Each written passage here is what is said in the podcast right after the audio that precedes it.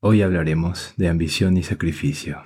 Hablemos de perseguir misterios por encima de todo. Hablemos del costo de crear.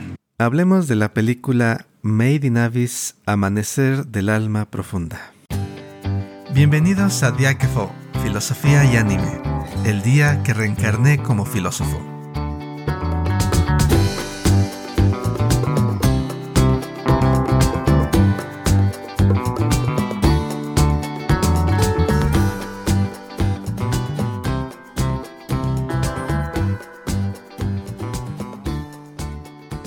Esta ocasión nos adentraremos hacia la quinta capa del abismo, donde vamos a encontrar el refugio y guarida del cipato blanco Bondriu. Bondriu se presenta como un personaje ambicioso y poderoso, y su voluntad parece querer llevar a los exploradores más allá de la quinta capa. Sin embargo, nuestros personajes, quienes nos han acompañado durante la primera temporada, Rico, Reg y Nanachi, deberán enfrentarse a él, Sospechosamente y contra toda probabilidad, Bondriu lo recibe de una manera pacífica. Sin embargo, veremos que quizás sus intenciones no son tan buenas y en algún punto podremos encontrarnos con las verdaderas intenciones de su corazón. Por cierto, en esta película de Medinavis conoceremos un nuevo personaje que es memorable. Su nombre es Prushka y supongo que poco a poco iremos descubriendo quién es este personaje, cuáles son sus acciones dentro de la historia, así como del resto de los personajes, cómo se desenvuelven dentro de la película. Con estos misterios en puerta, le doy la bienvenida a mis estimados amigos y colegas. Lalo, Aquiles, ¿cómo se encuentran muchachos? ¿Qué tal Javier? Pues aquí continuando con la aventura de Mary Davis y pues bueno, a ver qué ideas nos trae esta película. Hola, hola, eh, espero que se encuentren bastante bien. Pues de este lado me encuentro bastante intrigado, bastante este, entusiasmado con respecto a esta serie que hasta este momento se ha mostrado muy, muy cautivadora. A ver qué, qué ideas hoy la película nos trae a la mesa. Así es, mis estimados, y bueno, pues recordando el final de la primera temporada, Creo que ya tuvimos oportunidad de tener algunas reminiscencias de quién es Bondriu. El personaje de Nanachi uh, tuvo relación en el pasado con él. Eh, es a raíz de su contacto con él que adquiere su forma como de animalito, de alguna criatura extraña que solo puede vivir dentro del abismo. Y ya desde esas escenas nos causaba un poco de temor, ¿no? El, la tranquilidad con la que este silbato blanco pues puede moverse o dar pie a sus acciones sacrificando a otros seres con el fin de encontrar una vía de seguir avanzando en el abismo y dotar de poderes a los humanos. Bueno, al menos en apariencia esa, esa es la finalidad. Y con estas advertencias nuestros personajes van temerosos, urden planes para tratar de evadir un enfrentamiento con él o si lo van a hacer, por lo menos hacer un enfrentamiento que asegure la victoria. Sin embargo, curiosamente, en su primer encuentro no es así, ¿no? Parece ser como un encuentro bastante políticamente correcto, es decir, hasta les da, les da la bienvenida. Pero bueno, de alguna manera no pueden e-, evitar encararse con él, porque si ellos quieren seguir continuando en la travesía, es decir, quieren llegar a la sexta capa, deben de usar una reliquia que hay dentro de la base de Bondriu, la cual requiere además otras condiciones el punto es que deben sí o sí pasar por la base de este personaje tan misterioso. Y ello implica que van a tener que enfrentarse con él. Entonces, pues bueno, tenemos por un lado a esta figura con grandes deseos, ambiciones y que está dispuesto a hacer que otros seres se sacrifiquen para alcanzar estos fines. Y bueno, esto se enfrenta a la voluntad de los personajes que están en una búsqueda muy personal Recordemos, Rico está buscando a su madre por una carta que indirectamente le indica que debe buscarla en el fondo del abismo. Reg está buscando su propia identidad, está tratando de entender de dónde viene, quién es, y Nanachi los acompaña ahora con una especie de sentido de responsabilidad de alguien que ya ha vivido bastante tiempo dentro del abismo y por lo mismo debe de cuidar a sus amigos. Y bueno, solo mencionar una cosa más. En este primer encuentro con Mondriu es cuando Rico, Reg y Nanachi se encuentran, encuentran con Prushka, quien eh, de primeras nos aparece como un personaje bastante afable, muy curioso. en el sentido que justo empieza a atacar de preguntas a los otros niños. Y pues es que justamente es una niña nacida dentro del abismo. Bueno, al, menos eso parece. Creo que sí lo mencionan en la película. Pero el punto es, esta, esta niña parece también tener deseos de conocer cómo es el mundo fuera de la base de su padre Bondrio.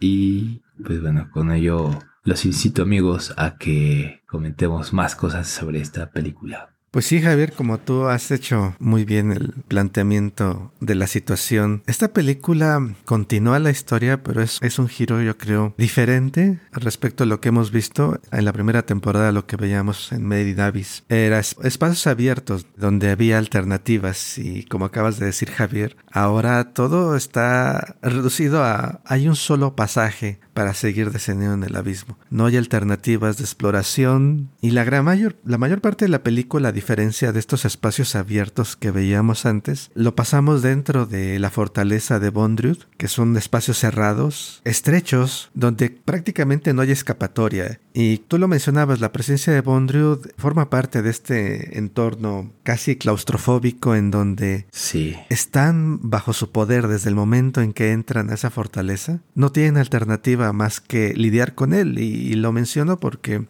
recordemos que Nanachi, esta chica que conocieron en la primera temporada, sufrió muchísimo a manos de Bondriu. De hecho, la forma que tiene Nanachi actualmente es producto de experimentación que hizo Bondriud. Entonces, ya de ahí el hecho de que Nanachi tenga que regresar a ese lugar y lidiar otra vez con Bondriud forma parte de esta claustrofobia, de este sentimiento de que no hay alternativa eh, más que hacer esto. Realmente no es un viaje de exploración en esta en este punto de la historia, sino más bien es eh, el enfrentamiento con un horror inevitable que no te deja alternativas. Y buena parte de la historia está eh, situada en, en, el encuentro con este, esta entidad mucho más fuerte que ellos, encarnada en Bondriud, y, ahí es donde eh, empiezan a ocurrir cosas y si empezamos a pensar qué es lo que nos quiere decir el autor o, o, podemos pensar un poquito filosóficamente sobre lo que nos encontramos ahí, pues a mí no me deja más que ver en el personaje de Bondriud, como lo, seguramente lo vamos a estar hablando. Bondriud eh, no tiene límites respecto a lo que hace. Como tú decías, Javier, es muy cortés, otra forma de decirlo, muy amable cuando hablas con él, pero es extremadamente cruel y, y violento, atroz, brutal en las medidas que toma. Y todo lo hace por seguir avanzando con su investigación todo lo hace, se nos hace, da la impresión por ahí de que está una persecución por inmortalidad, pero es afán de reunir conocimiento también. Y no dejo de pensar yo en, en esta búsqueda de descubrir misterios, de avanzar a toda costa, en la conquista y exploración del mundo, que de alguna forma también comparte Rico. Rico lo que quiere es explorar el abismo. En alguna parte de la, de la temporada anterior, o no sé si de esta, no es tanto buscar a su mamá, sino ella tiene un impulso muy similar al de Bondrius, nada más que obviamente ella todavía tiene límites. Y esta exploración a toda costa, esta ambición a toda costa, tiene consecuencias terribles, que es la que sufren todos. Y pues lo vemos en varias partes de la película. Y pues bueno, esa sería mi impresión inicial de esta parte de la historia. Creo que se han comentado bastantes cosas interesantes y más que nada para seguir hilando esta última idea que Aquiles nos comentó, la diferencia entre estos dos personajes, ¿no? Entre lo que es Rico y lo que es Bondrud la diferencia en los límites. Pero creo que esta diferencia de los límites que ambos tienen radica también en la percepción que ellos tienen de las personas que están dispuestos a sacrificar, ¿no? Porque mientras eh, Bondru trata de sacrificar o sacrifica cualquier persona, cualquier objeto que se le presente, Rico no se encuentra tan dispuesta a sacrificar a las personas que ama. E incluso podríamos comparar un poco a, Rico con Bondrud en este deseo de seguir con su paso hacia el abismo, ¿no? Puesto que si, bien recordamos lo que sucedió la temporada pasada, en la primera temporada, cuando Rico este, sufrió de un ataque y fue envenenada, ella por su afán de querer seguir en esta aventura prefería que le cortaran la mano antes de este radica en esa diferencia, ¿no? Eh, cuando quiso que le cortaran la mano a mitad del antebrazo y o le cortaran la mano directamente, ¿no? Entonces, desde este punto de vista podemos observar que a lo mejor ese mismo deseo de aventura, de poder seguir, es el mismo, ¿no? La diferencia creo que radica, ¿no? En esta idea de los sacrificios que se hacen y por cierto, creo que es un buen momento para comentarles que va a haber spoilers. que para poder hablar de la película va a haber spoilers. Para que también puedan comprender a qué nos referimos, ¿no? Y siguiendo un poco con esta idea de los, de los spoilers. Y, esta idea de por qué Bondrut sí sacrifica. Como bien eh, si ya han visto la película, pueden recordar que Bondru tiene algo que él llama cartuchos, ¿no?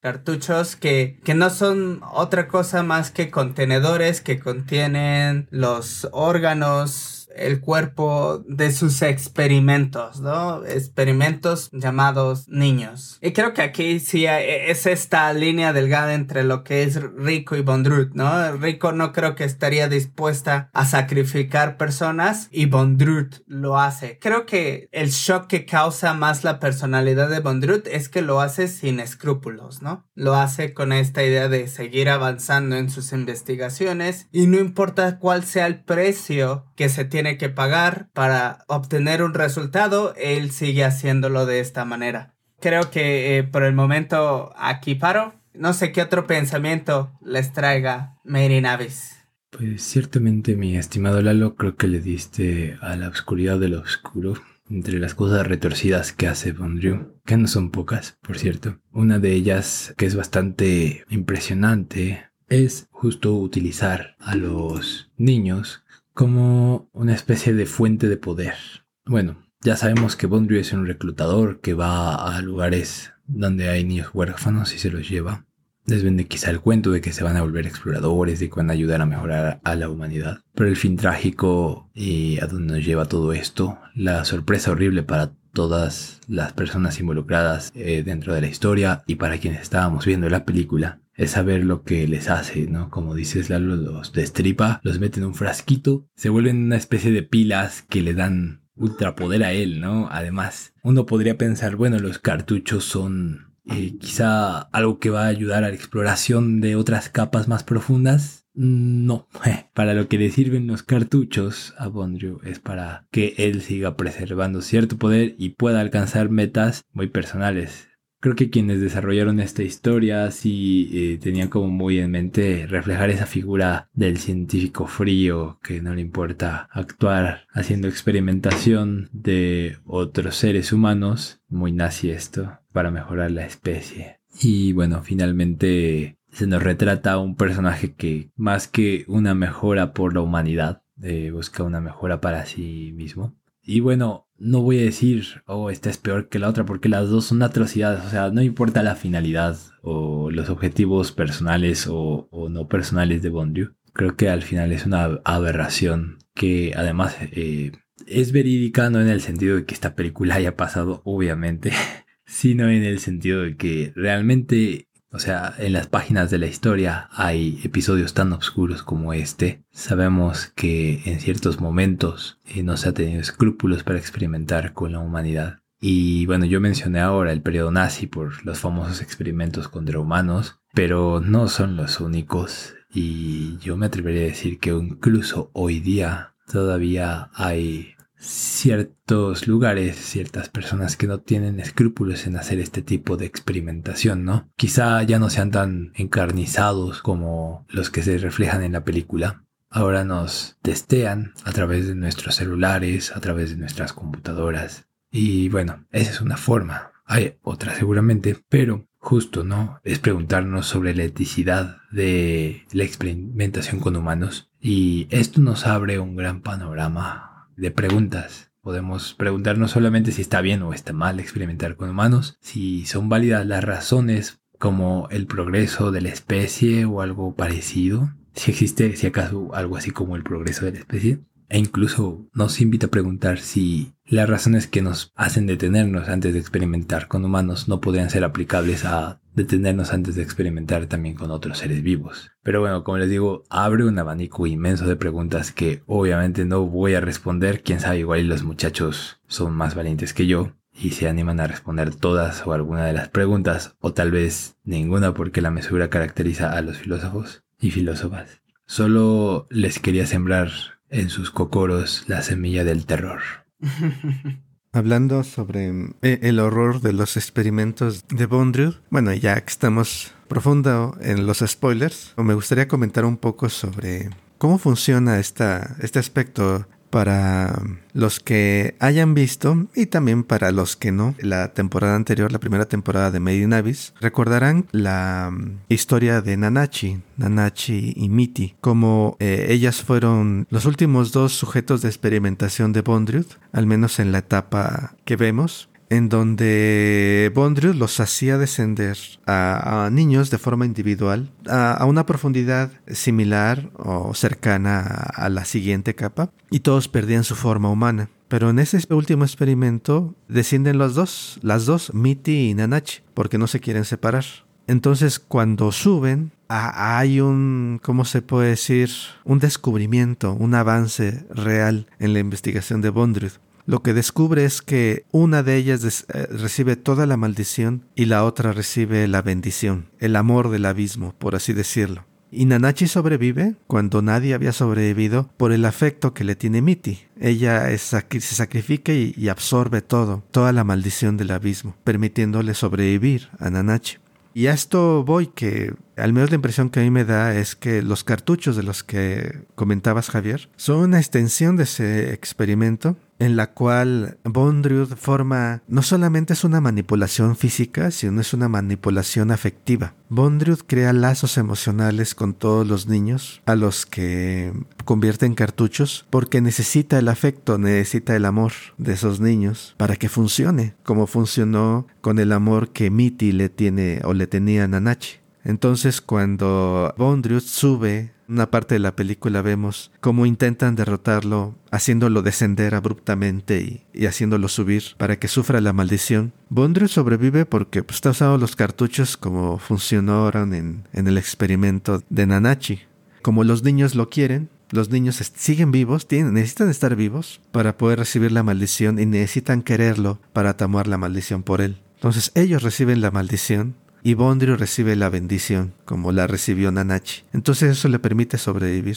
Es esta manipulación afectiva que también me hace me hacía ecos y por eso lo menciono, me hace ecos de lo que tú mencionabas ahora, de que la manipulación nada más es de los cuerpos, sino también es de las mentes a las que todavía nos sometemos unos a otros por, por la ambición, por la exploración, por la acumulación de, de conocimiento y de poder y de dinero, etcétera, que podríamos plantearnos. Y a mí, así en términos filosóficos, quizás eh, me recuerda un poco el planteamiento que habíamos hecho en el último episodio que dedicamos a Full Metal Alchemist Brotherhood, donde tenemos un personaje que sacrifica a todos y a todo por el conocimiento, por alcanzar la verdad.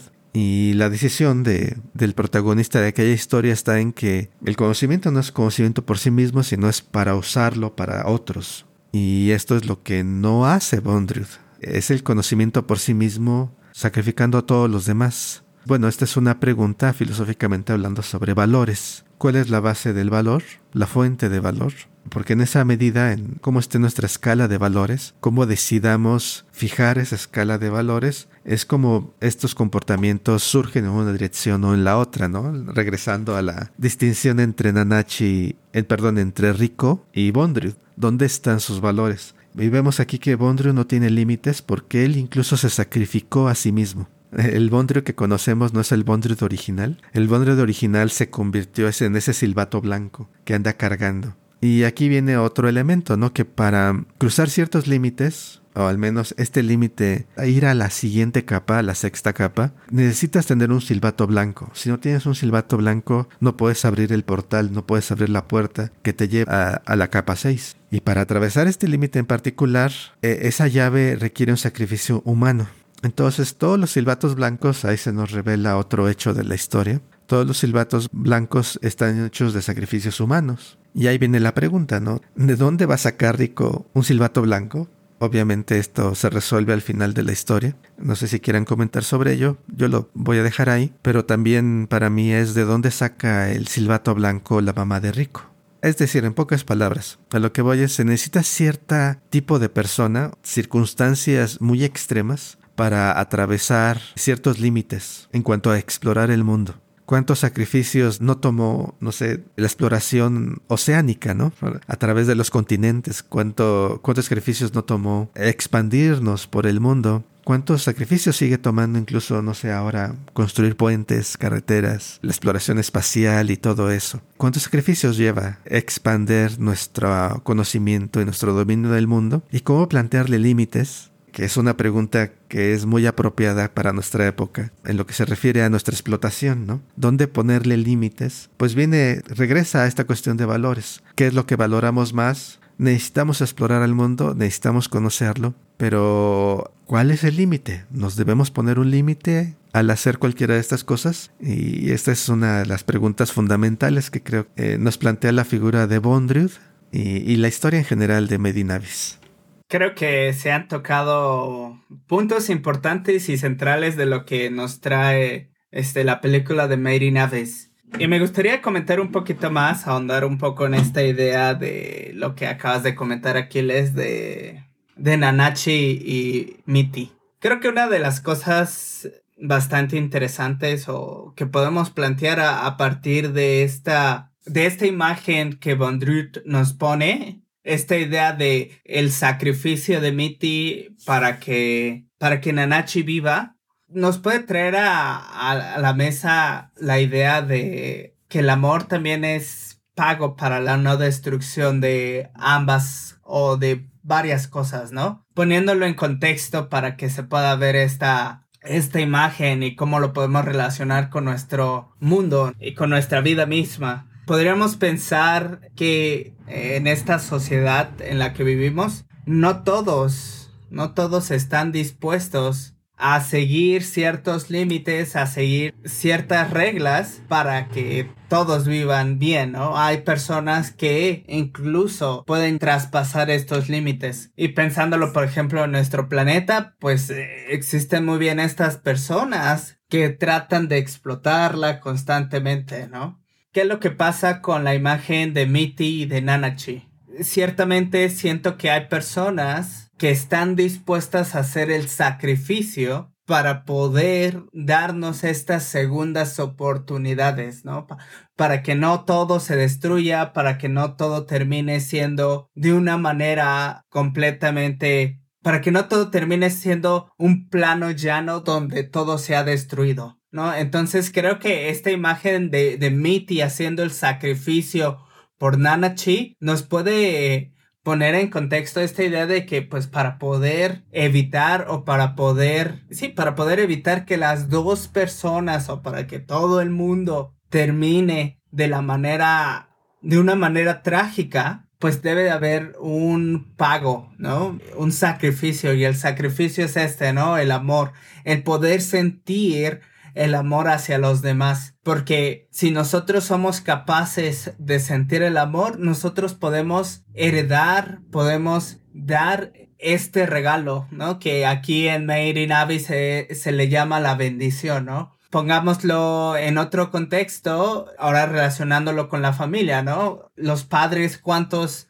sacrificios no están dispuestos a hacer para que una bendición este regalo de poder seguir el linaje pensándolo en de esta manera, el linaje, los hijos reciban esa bendición, ¿no? Este, este poder continuar, este poder reproducir. E incluso podríamos ir un poquito más lejos y hablar de esta idea que Aquiles nos acaba de comentar, ¿no? Eh, ah, no tiene hace mucho tiempo que estaba observando en Facebook una imagen de Atlas si bien recuerdan, Atlas es este titán griego que se encuentra cargando el mundo. Y en esta imagen decía, aquellas personas que murieron probando eh, alimentos que nos hacen daño. ¿no? Y es que es así, ¿no? Eh, en cierta manera eh, se exige este sacrificio para que los demás puedan existir. Bien lo comentabas, Aquiles, ¿no? ¿Cuántas personas no han muerto en el intento de seguir explorando?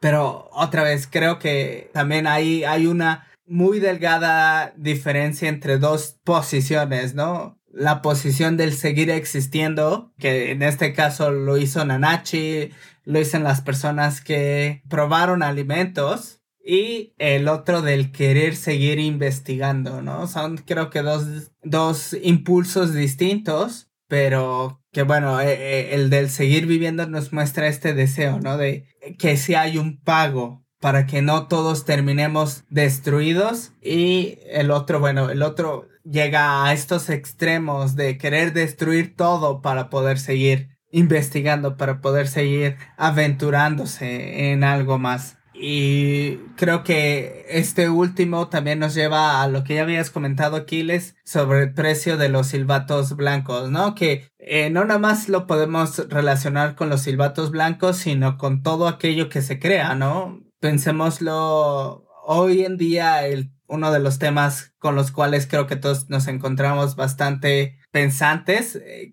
y el cual todas nuestras reflexiones se posaban, el COVID, ¿no? El COVID, cuántas vidas no se necesitaron para poder crear la cura de todas las personas, incluso para la construcción de, de cualquier cosa, ¿no? No se me vienen muchas ideas a la mente, pero para la construcción de ciertas cosas también se necesita, ¿no? El trabajo mismo, ¿no? El trabajo mismo, lo dice Marx, bueno, el trabajo abstracto, sí, porque nos podemos equivocar un poco en eso. El trabajo abstracto es esta acumulación de vida, ¿no? De horas que una persona eh, pone para poder crear algo. Creo que esta parte también de los silbatos blancos son bastante, es bastante interesante al ponerlo bajo la lupa de qué es lo que se necesita para poder crear algo. Muy bien.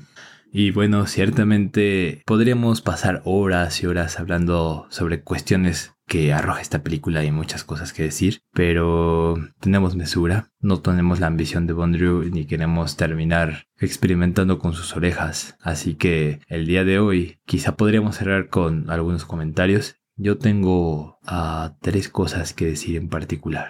La primera, esto es en relación a la relación de sacrificio. Esta es una conclusión que saco de la obra de esta película en, concreto. Creo que justo lo que le pasa a Prushka, lo voy a decir súper rápido. Prushka es una de las víctimas de los experimentos de Bondrew ah, en el sentido en que termina siendo una pila, digamos que es la pila definitiva, la batería definitiva, porque es quien más ama a Bondrew y ello es porque ella lo considera su padre. Y bueno amigos, me dieron todos los elementos para hacer el mega spoiler, así que me lo voy a echar. Creo que ya es, ya es demasiado tarde, ya lo hiciste. Ni modo, ya no puedo hacer otra cosa más que decirlo. No solo se convierte en la pila definitiva, sino ella ama a su padre tanto y a sus amigos que recién conoció durante el transcurso de los hechos de la película, que se convierte en un silbato blanco, el cual es el que va a Puerto Rico de aquí en adelante en la historia. Así que, pues bueno, creo que esa parte final nos muestra que no necesariamente debe haber una relación de sacrificio, porque, bueno, por parte de Pruska parece ser una acción, bueno, no sé si voluntaria, pero por lo menos podríamos interpretarlo así.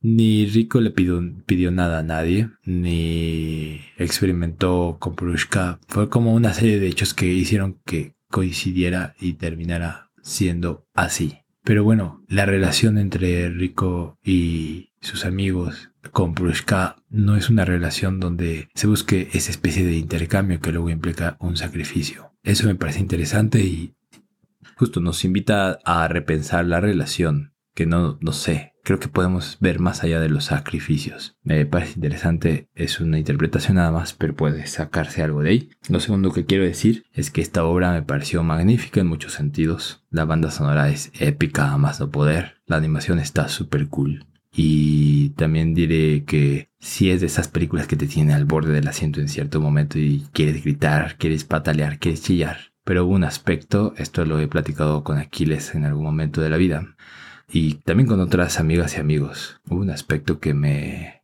ha agregado buena parte de la película, por ser un elemento que, bueno, quizá si hubiera pasado una vez no le hubiera puesto tanta atención, pero me parece que pasan en algunas otras ocasiones. Digo, tampoco es que sea el todo de la película, pero siento que hay una hipersexualización de los personajes, particularmente de los niños. Y pues bueno, podrían ser solo gestos que parecerían inocentes o chuscos, lo que le da un poco de jijiji jaja a la historia. Pero yo pienso que no, no solo es eso. En la primera temporada de Made Navid lo percibí, pero una vez, ¿no? Así que no, no me causó... No es que me asuste, no es que no haya visto otras animes. He visto cosas peores y no me enorgullezco de eso, sino, o sea, en la industria del anime es súper común encontrar hipersexualización de muchos personajes, sobre todo de los personajes que representan como femeninos, y bueno, muchos otros sesgos de género y machistas más, pero Aquí eh, realmente fue como triste porque es una película que me encantó en muchos sentidos, pero esta parte sí me, me rompió. Entonces yo la verdad ya no sé si recomendaría esta película solo por ese hecho. Les diría mejor lean el manga. Quizá ahí no se remarca tanto este, estos aspectos. No lo sé porque no he llegado a esa parte del manga. Pero bueno, eh, es una apreciación personal, eso sí lo quiero aclarar. No, no quiero decir que esta sea una opinión que compartimos los tres en fue. Pero bueno, al menos a mí sí me, me pareció algo que changos puede arruinar bastante un muy buen trabajo. Y la última cosa que quiero comentar, querida audiencia, es no se acostumbren a esta voz ronca como de locutor de antaño o locutor que ya lleva sus años en el medio, porque esto es pasajero. En unos próximos episodios encontrarán un Javier rejuvenecido. Ahí está la declaración para quien lo hayan notado. Esperemos que Javier ya esté muy bien de su garganta para el próximo episodio. Y pues bueno, sí, ya concluyendo con, con la historia que nos trae esa película. Pues bueno, hay, hay momentos en los cuales eh, esta película podría uno pensarse, ¿no? ¿Qué es lo que estoy aprendiendo con tanto sufrimiento? Este, de veras vale la pena. ¿Qué crecimiento estoy apreciando aquí, no? O sea, ¿qué, qué beneficio me da? ¿Soy un masoquista por ver esto? ¿O soy un sádico por verlo? Cualquiera de los dos funcionaría. Entonces, ah, sí, hay, momentos en los cuales la, la, película es bastante extrema en esta brutalidad del sufrimiento que, que ocurre. Y pensando sobre esto, ¿Qué, ¿Qué, es lo que, cuál es el beneficio que hay en la historia si es que acaso el entretenimiento debe tener un beneficio? Que, bueno, es una pregunta interesante, filosóficamente hablando. ¿Cómo valoramos el entretenimiento? O las historias en general. Debe haber un beneficio, un principio moral, ético. Y ya hablamos ahorita precisamente en el comentario que haces Javier, ¿no? Hay, hay un marco moral eh, que te permite evaluar la calidad de, de lo que vemos, ¿no? Y, bueno, debemos de esperar ese marco moral en todo el entretenimiento, en parte del entretenimiento. ¿Y cuál es ese marco, no? ¿Cuál es ese marco de valoración? Pero realmente ya pensándolo en, esta serie, sí hay, hay cosas, sí hay cosas yo creo que, hay que, vale la pena rescatar que no se ven tanto en otras, como creo que ya lo habíamos mencionado en el episodio anterior dedicado a Medinavis, a la primera temporada,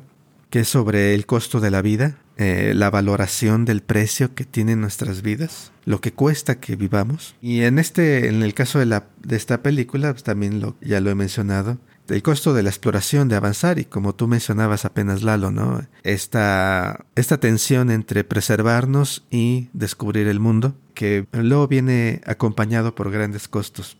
Pero no solamente es esta parte de, de, sufrimiento, sino también quizás por el contraste, creo que esta serie ofrece esta parte de, del optimismo para seguir adelante, esta resistencia a la tragedia, una resistencia quizás sobrehumana que es la que se requiere para avanzar en el abismo, en el misterio que es explorar este mundo increíble del anime que, que observamos, ¿no? Al final de la película y, y puede verse, eh, no sé si es el hecho de que son niños lo que lo hace más plausible, pero para el final, la escena final donde finalmente nuestro trío de aventureros o nuestro cuarteto quizás si contamos a Prushka, pero en particular el trío, los vemos recuperados emocionalmente, a pesar de toda la tragedia y el sufrimiento. Es, no sé, uh, se hace como bizarro las sonrisas con las que cruzan hacia la siguiente capa. Están muy contentos, ¿no? extremadamente contentos. Están contentos hasta así como que corren así animadamente y no sé, es extraordinario esa, esa resistencia a la tragedia. Y, bueno, yo creo que sí requiere ciertas personas especiales para cruzar esos límites. Eh, quizás es, esa es lo que, la madera de la que se hacen los aventureros. no lo sé.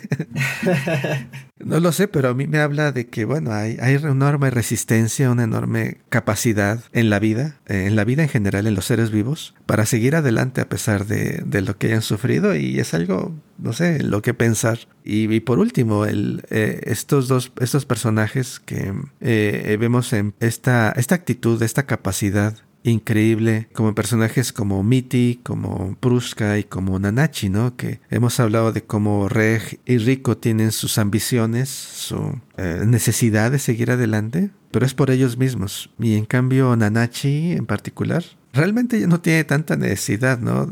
no tiene esa motivación, ella más bien está por ayudar a sus amigos. Está enfrentando a esos horrores y, y en parte es también su culpa, creo, cuando eh, regresa a ese lugar porque ella ayuda a Bondriud en sus experimentos después de, su transformación. Ella permanece un tiempo ayudando a Bondriud en experimentar sobre otros y quiere, no sé, ayudar o hacer algo para detenerlo. Explicaría su retorno a a ese nivel, pero no el que siga más allá. Y para mí esta capacidad de seguir arriesgándose por otros eh, es otro elemento favorable que tomar de la serie a pesar del horror. Afrontar ese horror por otros eh, es una actitud este, bastante generosa, creo yo.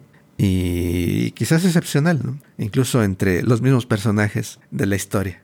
Con esa idea, a ver qué, piensan ustedes y cuál es su impresión al, al ver la, la, película en sus aspectos negativos y positivos. Y por supuesto recuerden que nos pueden comentar qué ideas les surgen al ver esta historia. pues bueno, ¿qué más decir? Creo que ya se ha dicho todo. Creo que una de las cosas que in Abyss, no solo esta película, sino desde el principio nos enseña, es este precio, ¿no? Este precio que hay que pagar.